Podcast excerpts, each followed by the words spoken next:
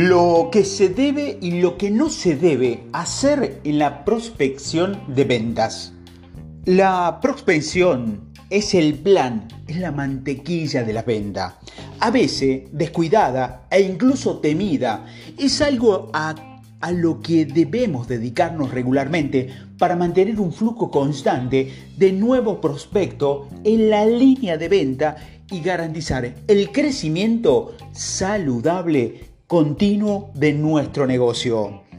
Entonces, ¿cuáles son las reglas de juego? Independientemente de tus procesos de ventas, en algún momento deberás involucrar a tu cliente potencial en una conversación en vivo. Aquí hay algunos pros y contras para sobrevivir en esta arena de muerte súbita. Por pura fortuna, podemos clasificar en términos de las 3 P preparación, la persuasión y la persistencia. Preparación. Haz tu tarea. Cuando más información esté, mayor será tu posibilidad de, de, convertir la llamada en una cita para una reunión. Tu investigación podría involucrar explorar el sitio web de la empresa en busca de información relevante para tu propuesta, analizar la presencia en las redes sociales de la persona con la que deseas hablar, hacer esto te permitirá crear una apertura más personalizada, así como preguntas mejores y más específicas. Y este nivel de atención puede parecer realmente impresionante en el lado más sutil. Su familiaridad con el cliente potencial lo inducirá a sentir un mayor sentido de familiaridad y comodidad acerca de usted. Consejo profesional. Incluso si no tienes el tiempo para investigar sobre un prospecto, es posible que puedas obtener todo lo que necesitas de la persona con la que vas a hablar en el camino hacia tu objetivo. Si solo preguntas, a menudo puedes obtener todos los detalles que necesita eh, de una recesionista muy amable. Segundo, persuasión. Una vez que hayas pasado el portero con la nota de cuna en la mano, tu único trabajo es cerrar el siguiente paso. Acordar, reunirte. La mejor manera de hacerlo es informar mientras se transmite entusiasmo y honestidad. Por lo tanto, no se lance directamente a un monólogo aburrido.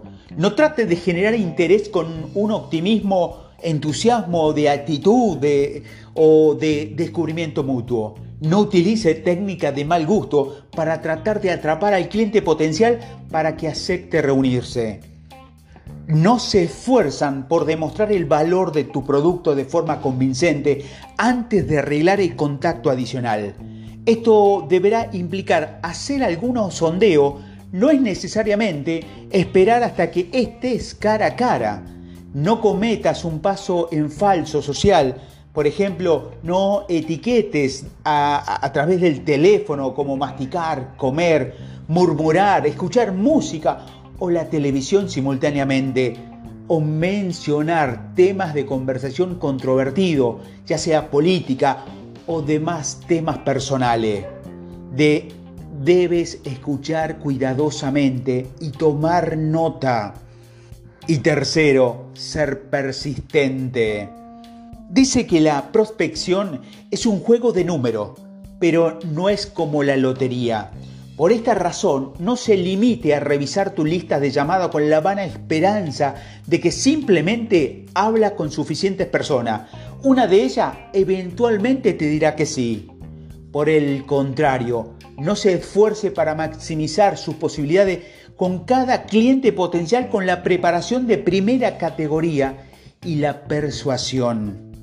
Debes confirmar las reuniones cara a cara que organizar antes de salir. Si tu prospecto podría usar la llamada de confirmación para retirarse en el último minuto, pero eso es mejor que presentarse y perder un tiempo precioso averiguando y enfureciendo el hecho de lo que lo han plantado porque no llamó anteriormente.